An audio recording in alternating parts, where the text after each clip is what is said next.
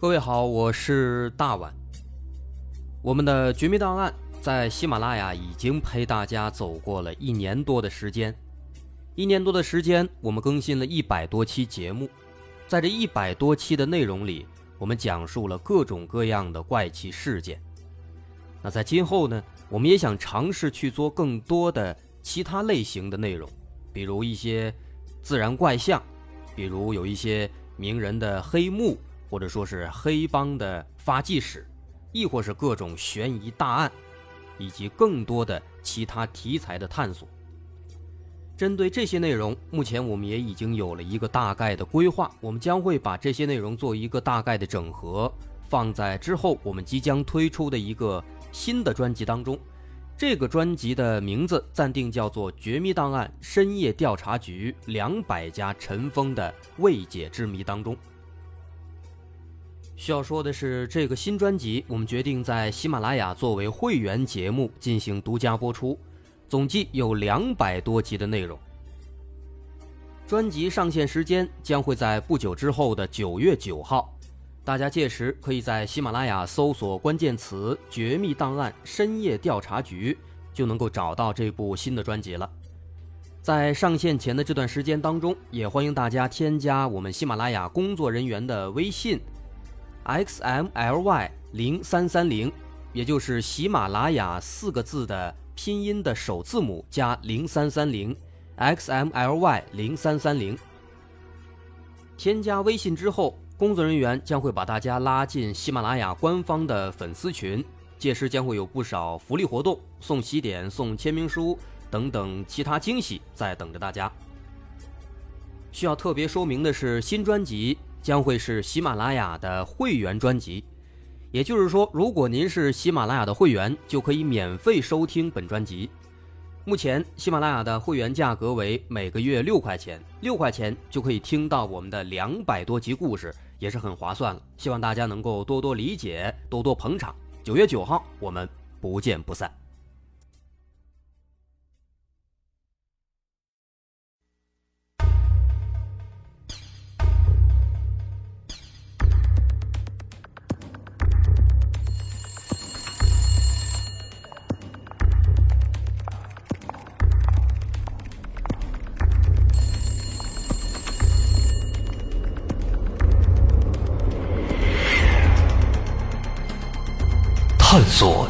实真相，搜寻幕后真凶。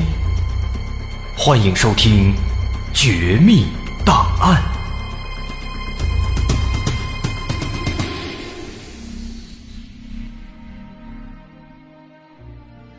感谢您继续关注《绝密档案》，我是大碗。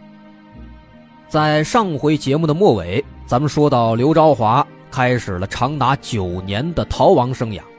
那这回咱们就从逃亡这茬接着往后说，看看后面又发生了什么。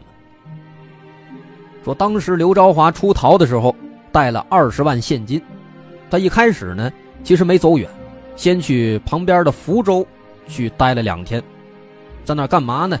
观望情况，确定自己真的被通缉了，才正式开始了逃亡之路。他去的第一站也没到远处走。先是去了福州的雪峰寺，这个寺庙呢是一个唐朝建的老寺庙了。为什么来这儿呢？他们一家人不是都信佛吗？所以他爸、他外甥女儿还有他侄子，啊，都去世了。去世之后呢，骨灰全都放在这儿了。啊，这是临走之前先来看看亲人们。那他在这雪峰寺待了五天，五天时间一到，他又去了广东普宁。之后又从这儿去了广州，再从广州跑到了海南的三亚，啊，到了三亚了，他停下来了，在三亚市的河东区一个小区里面租了套房子，哎，开始在这儿长期住了。那住了几个月之后，有一个叫陈玲的湖南女子搬到了刘昭华隔壁，那这个陈玲呢，后来成了刘昭华的第二个老婆。说刘昭华在三亚的这段时间啊，可以说是难得的快活逍遥，成天就看看书，然后四处瞎逛啊，也不制毒不贩毒了。而且刘朝华这人呢，也没什么瘾，不抽烟，也不怎么喝酒，啊，唯独光喜欢喝茶，还有一个爱好，爱吃糖，啊，以至于说后来他进了监狱以后啊，那狱友们光给他送糖，为什么呀？因为大伙都知道这个人是做毒品的啊，只要他高兴了，一张嘴，随便说个配方，这帮人出狱之后啊，用这个方子能赚大钱，啊，当然这个就是题外话了。不管怎么说呢，说刘朝华来到三亚之后，日子过得挺滋润，挺逍遥。那这段逍遥日子对刘朝华来说还有一个好处，就是他胖了，脸鼓起来了，肚子也大了，啊，跟去年一比，呵，胖了好几圈。再一看这模样呢，跟警方那通缉令上那照片一点不像了。普通人就是看到那个通缉的告示了。也万万想不到，眼前这个肥球啊，就是那个告示里面的那个通缉犯。说时间呢，来到一九九七年十一月，这个时候他二老婆陈玲怀孕了，但是，刘朝华却把他打发走了，让他回这个湖南老家去生孩子。刘朝华他给的理由呢，是身上钱不多了，啊，在这儿生的话呢，肯定照顾的不周到，没什么钱啊。也确实，刘朝华当时清点了一下，自己身上只剩下两三万了。所以说，只能说把这二老婆打发走。这二老婆呢，乖乖回家了。他前脚一走，刘朝华马上又跑回了广州。来广州干嘛呢？开始寻找能够一起制作毒品的合伙人。那毕竟现在没钱了嘛，所以又想做这个老本行，来钱快。那最终呢？他找到了一个合伙的，这个人叫陈炳熙，啊，他就跟着陈炳熙建立了合作关系，一起在地下制毒。需要说的是，在这段时间当中，他又在广州娶了第三个媳妇儿，这个人叫李小青，而且更有意思的是什么呢？刘昭华和李小青刚结婚的时候，他们的婚纱照因为拍的很漂亮，那个影楼。居然还用他们这照片打了一年多的灯箱广告，就这样，愣是没人认出来。一直到了一九九八年十月份，啊，这个刘朝华和这个新的这个合作伙伴陈炳熙俩人决定把这个做大做强，啊，他们挑了一个新的地址，打算哎做他们这个制毒工厂。这个地址在哪儿呢？从广东。一下子跑到宁夏去了。他们在宁夏银川的新城区找了一个一千多平米的一个农药厂房，打算在这儿做他们的这个毒品大工厂。说之后呢，他们就来到了宁夏。啊，在宁夏期间呢，虽然说已经成了通缉犯，但是刘朝华是丝毫不惧，还在那三个媳妇中间呢是游刃有余。这三个女人前前后后都来过宁夏，跟刘朝华生活过或长或短的一段时间，并且呢，三个女人互相之间还都不知道对方存在，以为自己是唯一呢。那与此同时呢，刘朝华的制毒工厂也是越来越先进，越来越成熟，称得上是一座超级制毒工厂。啊，怎么给起一个名头这么大的一个称号呢？咱看看专家怎么说的。说刘朝华的这段经历，后来司法界的学者说，说刘朝华这个人啊，就是过去的愚昧型犯罪，转变为知识型犯罪，甚至是高尖端的知识型犯罪的典型样板。啊，这番话丝毫不夸张。化学化工产品通常有实验室制备阶段、小试阶段、中试阶段。和量产阶段一共四个阶段。看看刘朝华，从当年到现在，九零年到九五年之间的时候，是实验阶段啊。那个时候他刚刚辞了工作，开始刚接触这个冰毒，一直在研究怎么做。那九六年，这算是小试阶段了。前面也说了嘛，这一年他认识了那个陈阿章，开始接订单，投资了四十万做科研攻关。又找那个老教授请教，发明了更先进的制毒办法。那么再之后呢，他被捕逃亡，一直到九七年打发走了二老婆，来到广州，找到了新的合伙人陈炳熙。那这个阶段，他们在暗地里面开始生产。可以说，这个时候呢，两个人强强联合，已经这个技术已经开始更成熟了，这算是中试阶段。那现在九八年十月到了宁夏了，有了大厂房了，这个时候技术更先进，设备更好。完完全全的是开始量产了，成了一个名副其实的超级制毒工厂。那可能有朋友还是不理解，制毒工厂就制毒工厂呗，为什么还用超级呢？这个词儿呢，一是因为他们这个产量确实巨大，前面也说了，他做了整整三十一吨。第二呢，是当时他这个制毒的工厂技术。确实相当的先进，比现在的某些制药厂啊，比现在某些制药厂排放的污染物都要少，都要环保。说明什么呢？这说明他这技术是多么的成熟，原料利用率是多么的高，说明这个人确实不简单。那么，为什么刘朝华能够把一个地下制毒贩毒的生意做得这么大，做得这么高精尖？这和他好学爱学、肯为知识投资是分不开的，啊！当年一口气四十万做科研攻关，咱们说过很多罪犯抢到四十万，光想着赌博去了，哪有心情做科研攻关啊？也不知道学习。所以说呢，他有脑子，啊！虽然说这人是罪犯，但是这些都是值得我们借鉴学习的品质。再说刘朝华，他这种制毒的办法。咱光说确实高精尖，确实先进。那么其实他这个办法从反应的机理上来说，并不是首创。但是呢，在催化剂的选择以及它的合成和结晶的工艺上来讲，确实在相当长的一段时间之内，那都是全世界顶级的，在世界范围内恐怕都算得上是第一人了。哎，这就能够体现他的那些特点。另外，除了技术，从成本上也可以体现出来，它的成本其实也是非常低的。说来到宁夏之前，在广州期间，他们的成本接近六十万元一吨，合下来六百块一公斤，六毛一克。那到了宁夏开了工厂，更加的先进，更加成熟了，进一步的改进工艺之后，它的成本直接又消了一半，三十万一吨。和三百元一公斤，三毛一克。那刘兆华自己对这个制毒工厂也是非常的得意，他专门把这个制毒的工艺流程用摄像机哎给录下来了。用他自己的话说呢，是为了纪念啊，留下我的光辉历程。那后来这个录像带他还藏得挺深，当然之后也被警方给弄出来了。另外，除了制毒开工厂，在宁夏期间。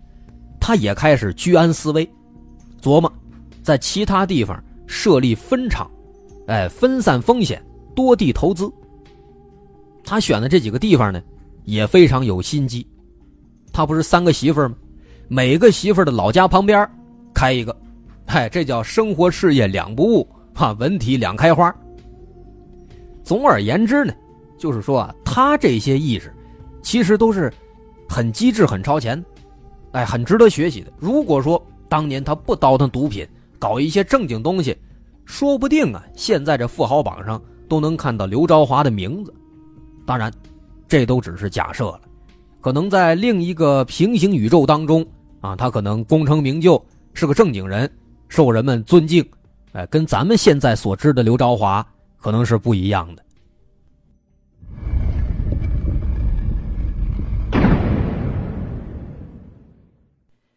一九九九年十一月份，警方在广州破获了一起四百公斤的海洛因的毒品案件，而就在警方查获毒品的现场，警方又意外的发现了另一个可疑的仓库。这个意外的发现震惊了全世界，因为仓库当中整整齐齐的堆满了冰毒。有多少呢？这些冰毒。从仓库的地面上一直码到了屋顶。警方后来调了一个排的武警过来，才把这些冰毒全部运走。摆到篮球场上，摆了整整一个篮球场，称重后来一称，整整十一吨。这个数字是一个什么概念？当年全世界查获的所有冰毒数量总和再乘二，才能到十一吨，而这还仅仅只是刘昭华当时三分之一的货，另外十九多吨已经卖出去了。警方后来对这些毒品做了鉴定，发现这批毒品和九七年刘昭华那起案件当中的冰毒是差不多的，是采用了同一种新型的技术合成的。那么由此，警方判断这应该也是刘昭华制作的。所以说，打这开始，刘昭华又一次进入了警方的视线。而这一次，刘昭华他是怎么逃跑的呢？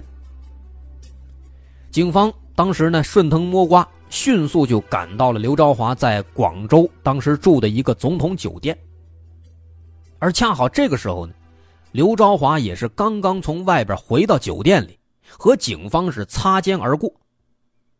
但是，他并没有仓皇逃跑，而是跟着警察一起进了电梯了，跟警察脸对脸警察按八楼，他淡定的按了七楼。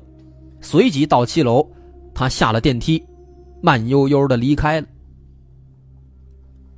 走出酒店之后啊，刘兆华很清楚，现在广州的各个交通要道肯定都已经设了关卡了，所以坐车逃跑肯定是不行的。后来呢，他选了一个让所有人都想不到的方式，什么方式呢？他去买了一辆自行车，慢慢的骑。骑了整整三个小时，一直骑到天河区，然后随便拦了一辆出租车，开往厦门。这一番骚操作啊，直接让警方布的天罗地网，形同虚设。十一月八号晚上，刘昭华顺利的逃到了上海，和他的三老婆李小青会合了。之后，他们在上海待了三天，这三天干嘛了？刘昭华疯狂的从银行取钱，毕竟他赚了太多钱了，一次两次取不完，还需要跟银行先申请，申请完了到时候再去取去。那取完钱之后呢，他们坐大巴又到了青岛，计划在青岛暂时落脚。在青岛，他们点了一下这个钱的数目，发现取出来的现金有五百一十六万之多。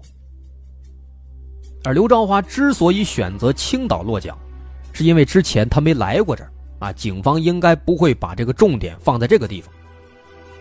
而后来的事实证明，这一次刘昭华又赌对了。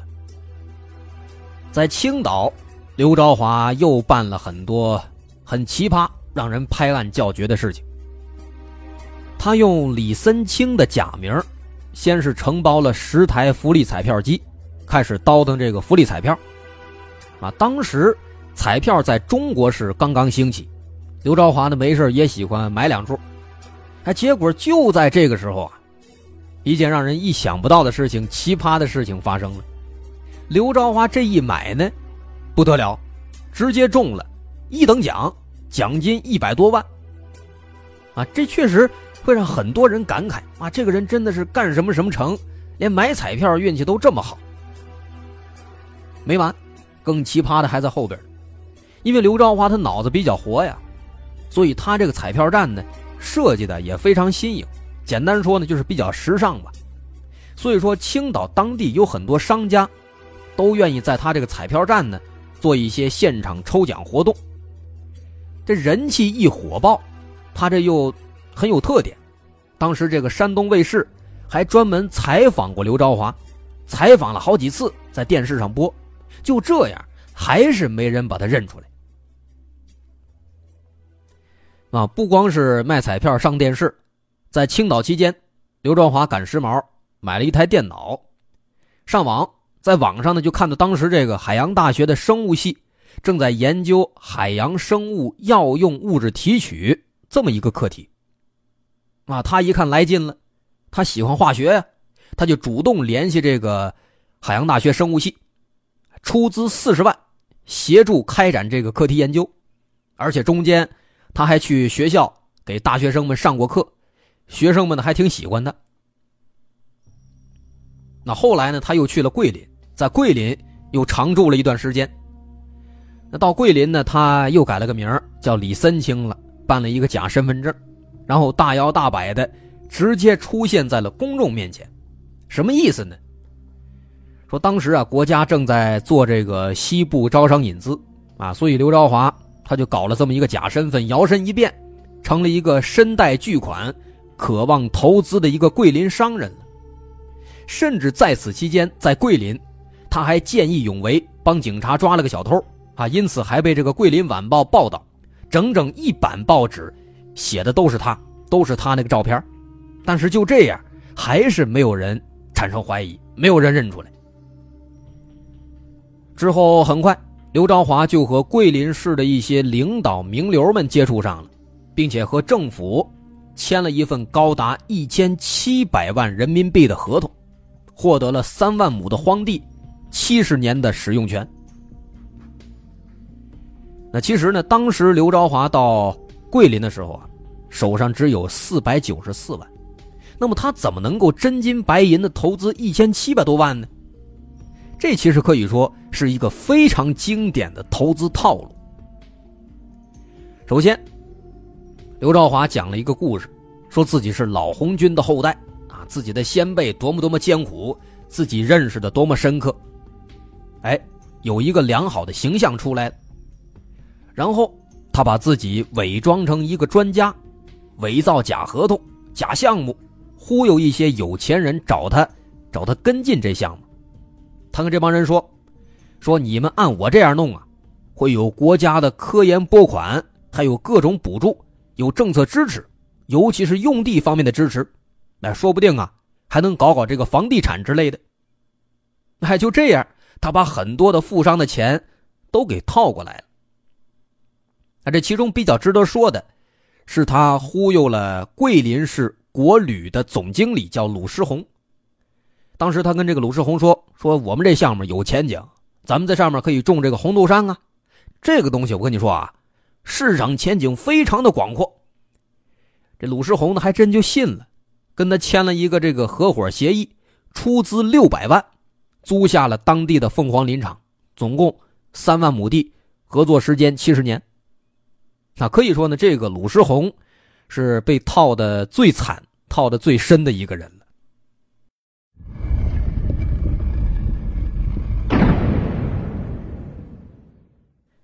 那说到这儿呢，有人可能奇怪了：刘朝华他弄得这么猖狂。警方那边真的就一点都不知道吗？肯定不是。当时警方在查获了那十一吨的冰毒之后啊，已经意识到这个刘朝华不简单，就开始投入了更多的人力物力，大力搜查他的相关的线索。那不久之后呢，果然就发现他在桂林，啊，桂林有一个叫李森清的人，跟这刘朝华呀特别像。那之后呢，进一步的查。发现这个人就是刘朝华呀，并且连带着把他在桂林忽悠人投资的事儿，全都给查出来了。零四年十一月二十四号上午，公安部就召开了新闻发布会，悬赏二十万通缉刘朝华。同时那天在中央电视台也播出了相关的新闻，啊，说这 A 级通缉犯刘朝华制毒贩毒，目前在桂林四处实施诈骗。欠了一堆钱，欠了交行行长十三万，欠了某副县长一万，欠了某工会主席六点八万，最关键的是还欠了员工一年半的工资。说当时那个鲁世红呢，正好在看电视，一看这个 A 级通缉犯，这不就是自己那合作伙伴吗？一下子整个人都吓傻了，心想自己往里砸六百万，这倒是事儿小。如果被认为这是合作生产毒品，那脑袋可就没了。于是呢，第二天他吓得赶紧去报案。不过呢，到了公安局啊，人干警说了一番话，把他都逗乐了。